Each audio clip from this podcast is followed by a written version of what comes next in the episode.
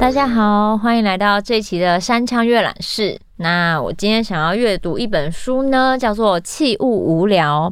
它是那个这本书是有十三位日本陶瓷的艺术家，然后有一点访谈，就是有点像一期一会，借着这些陶瓷艺术家的作品，然后我们可能了解这个艺术家背后创作的一些东西。那因为他叫器物无聊，大家就会觉得说，嗯，对啊，你你跟我聊一些杯子、盘子啊，好像的确是很无聊的事情。所以他书封上就写说，器物太无聊吗？不，器物不无聊，只是器物蕴含的情感与故事更为动人。就是他要聊的，就是背后制作这些器物的职人。那因为我是很喜欢捏陶的嘛，所以我就会觉得。啊，我好想要看一下，就是世界各地捏陶的人，他们捏陶的时候都在想什么，或是他们的创作背后到底有什么东西可以支撑他们年复一年的捏陶，年复一年的创作，然后一直重复的做同样的事情，然后而不会感到无聊啊，或是他们有遇到什么瓶颈。对我来说，我就是在寻求就是呃捏陶的同道中人的书，然后我就发现了这一本。然后我看完以后就觉得，好像有很多呃共鸣吧，因为你手做的过程中，其实呃也是会花费很多时间。那当然有很有成就感的地方，可是也会有那种感觉一直进入一个某一种循环，就是会有你比较不喜欢的环节。可是最后成品出来的时候，你又会被你自己亲手做的东西感动。大概就是这种反反复复的感觉，然后我就遇到了这本书，就是在想说，这个无聊的部分呢，会不会我们都有相同的感觉？就在既有成就感，但是那个某一些等待的过程或是酝酿过程，那个无聊的跟虚无的感觉，会不会有共鸣？所以我就立刻找了这本书来看，然后其中一个陶艺家。他叫做视野太郎，他的篇章就叫做“陶艺最讨厌”。我看到这个名字就觉得好可爱，我好想知道他为什么这么讨厌陶艺，但是他变成一个陶艺家。那我们就来看看这个陶艺家怎么说的吧。呃，翻到这本书的第六十九页。当然不喜欢做陶器啊！听到柿野太郎的回答，我不禁失笑。早几天，我在兵库县的立行陶之乡贩卖区遇到了柿野太郎先生做的茶杯。茶杯的高台特别小，杯子的弧线自高台一直往上延伸，缓缓散开，笔直的线条图案看起来很工整。杯子的表面被磨得粗糙如浮石，内里却是平滑的暗蓝色，使它看起来有如美丽的奇异海洋生物。身体内承载的是整片汪洋。我挑了两口茶杯带回家，杯上微妙的差异叫我爱不释手。想象着制作这杯子的是一位对陶器充满了热情的年轻陶艺家。视野太郎算是年轻，才四十二岁，但他不喜欢制造陶器。可恨的工作，可爱的创作。柿野太郎的父亲柿野晃司是丹波烧原右卫门窑的第九代传人。现时，两父子总是一起于和田寺山下的木建工房内，默默地造着各自的陶艺。柿野太郎的妻子也在工房进正门处，帮忙着把塑好型的陶器胚体涂上厚厚的白化妆。我眼前这个画面，柿野太郎从小就看着，里面有他的爸爸妈妈，他只是没有想过自己有天会成为其中的成员之一，而且把妻子也拉了进来。小时候想当棒球选手啊，日本大部分的男孩都想当棒球选手吧。反正也没有很认真想过要做什么，只知道很不想要当陶艺家。最让柿野太郎感到却步的是，小时候他目睹父亲工作时疲累的状态，因为以往不如现在能透过陶泥商人买到很干净的粘土，陶艺工匠必须自己去采泥、沉淀、去除杂质、再沉淀。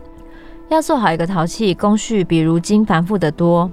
而且当你家里做的是陶艺的话，小时候应该不会想要继承吧？我想这就是传统了，在不知不觉间就担起家业，单纯是因为在心里某个角落有种非做不可的使命感，即使心里有很多不愿意，口里念着啊真讨厌真讨厌，还是边说边做。矢野太郎跟我说这番话时，双手与眼睛都没有离开过陶轮。这天，他如常的忙着赶工，需完成百多个陶器，状态好的话能做出两百个。成品会送往日本全国的百货公司及家品店。他制作的圆点及直纹图案的器皿特别受女性喜爱。这些都是为了生计而做的东西。我不是讨厌陶艺，我只是讨厌工作而已。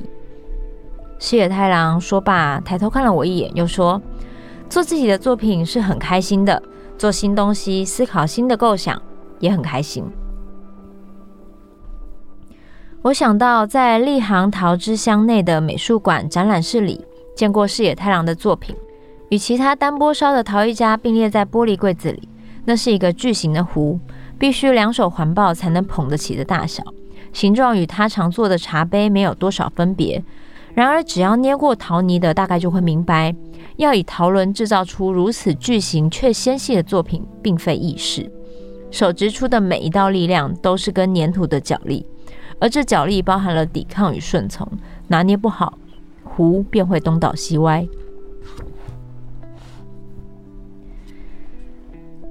日渐模糊的单波烧，在立行陶之乡里，有着日本最古老的灯窑。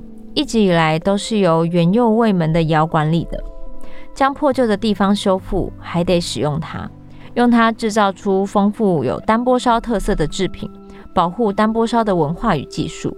矢野晃司是日本认可的传统工艺士，花了大半生精力做传统的单波烧。于原右卫门窑的展示室里，一面墙上满满的都是没有任何釉药，靠着柴火染色的器物。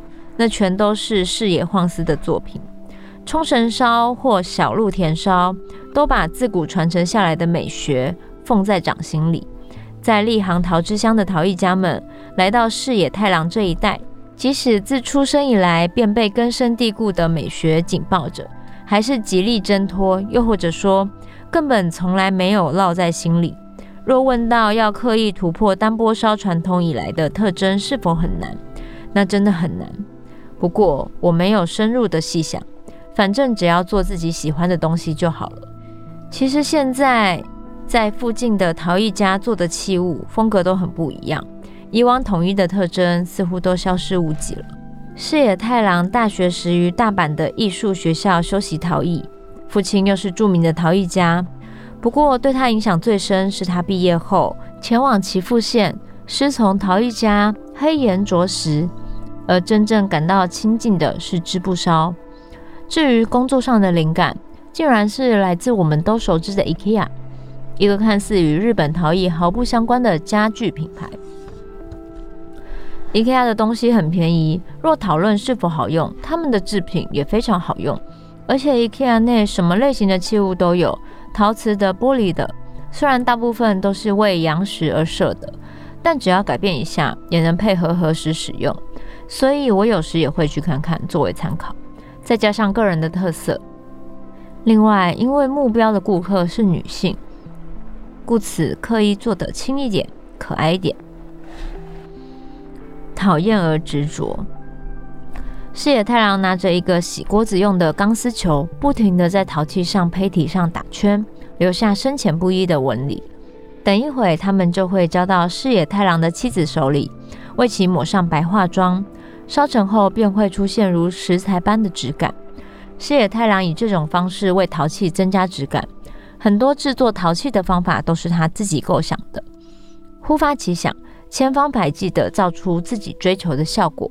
有些工具信手拈来，有些则是他自己打造的。像用来修整的金属小刀，便是他自己用金属片打成的。这种东西非用好的金属不可，厚度及弹性都得恰到好处。用好金属造成的可以用很久。矢野太郎说自己讨厌工作，但做起陶艺工作还是格外认真。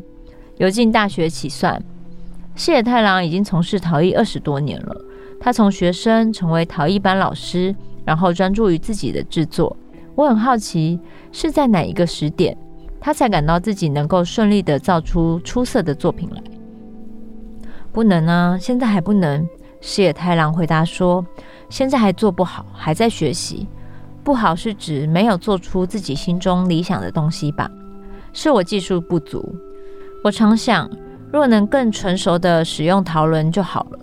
若每天能把生产量由两百个提高到两百五十个就好了。为了令成品的数值较稳定，矢野太郎现在的作品大多是用瓦斯窑烧制。”只是难得与日本最古老的灯窑如此亲近，视野太郎还是希望能够有天能以灯窑制作自己的作品。不过还不知道要制作什么。我想或许是因为不知道自己最终想做的事，所以才有趣吧。如果想到又做到了，那不就结束了吗？创作就是在忍不住探索之中前进吧。每一步都看到新风景，没有终点，才越走越远。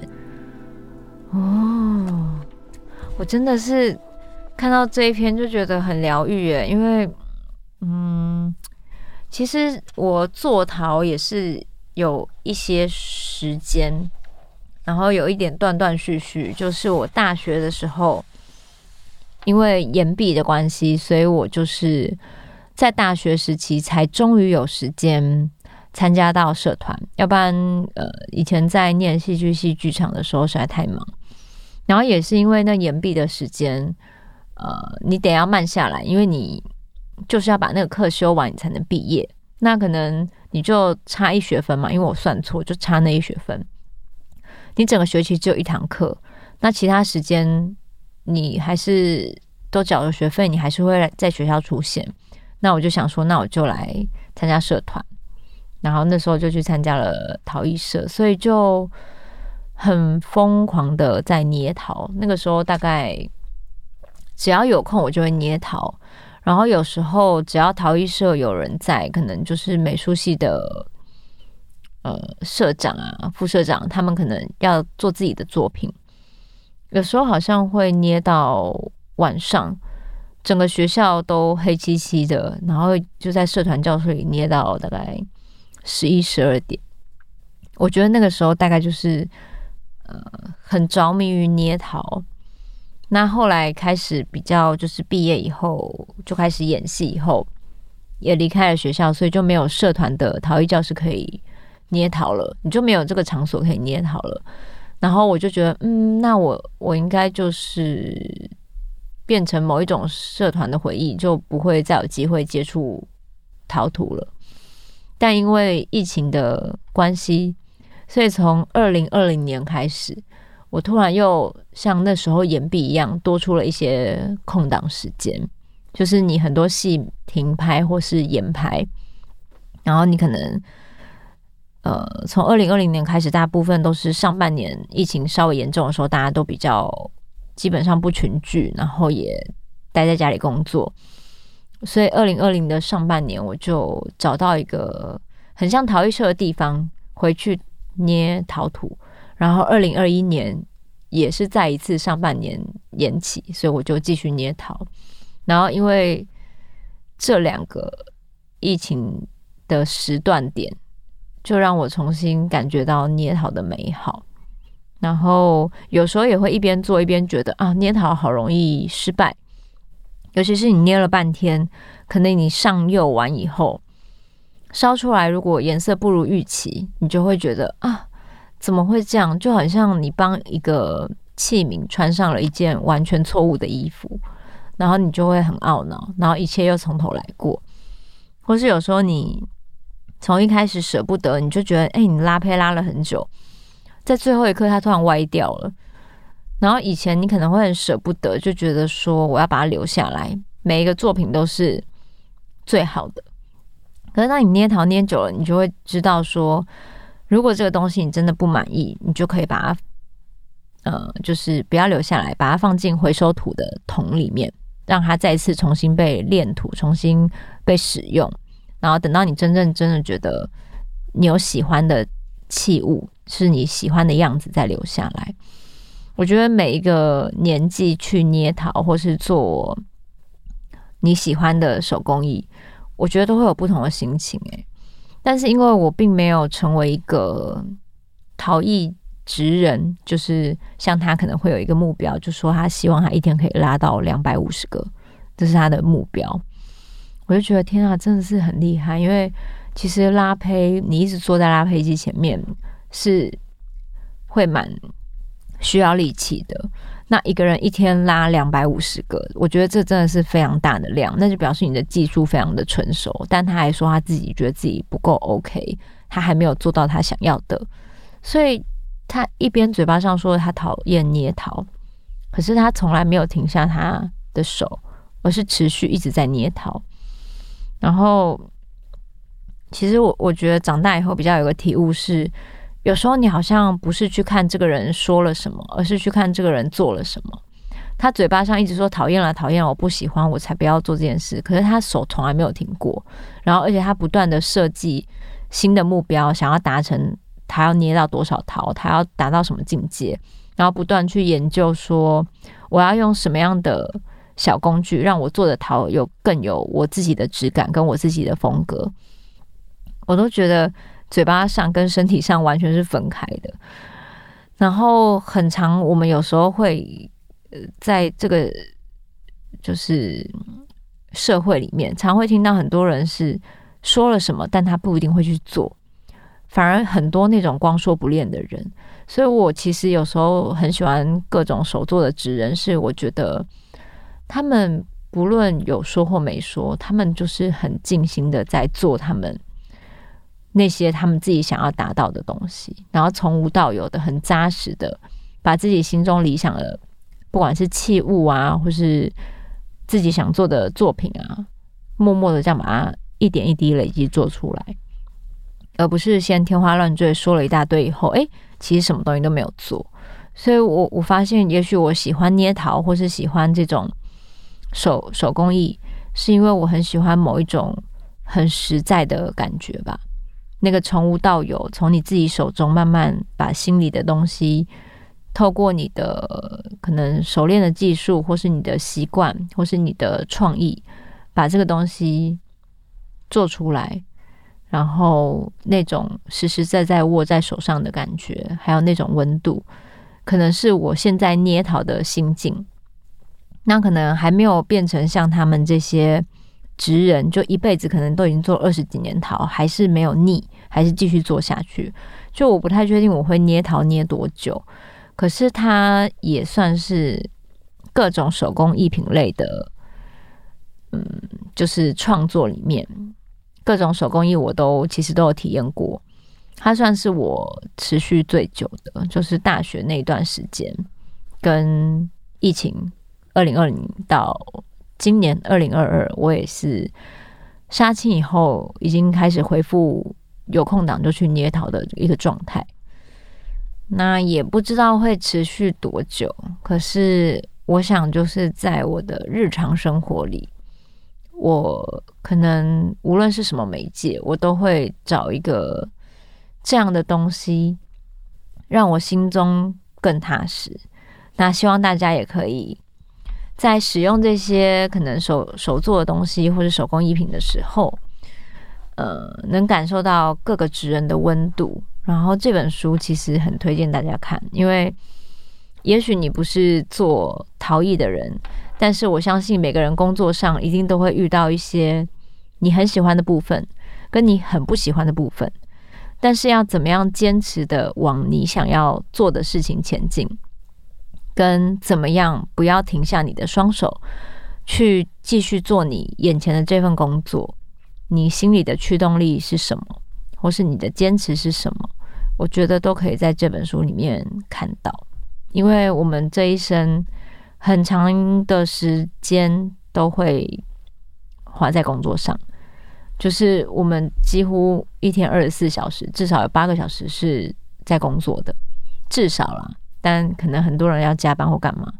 那当你做这份工作的时候，日复一日，日复一日，那个能持续带动你，跟当你觉得进入到一个 routine 有点无聊的时候，什么东西又能重新启动你，投入你的工作也好，创作也好，要怎么样持续十年、二十年呢？就推荐这本《器物无聊》给大家。看完以后，其实就会又很想再去做点什么，不管是在你的工作上，或是在你的身心上，重新启动一点什么，这样子。嗯，那今天的山枪阅览室就到这边结束，我们下周见。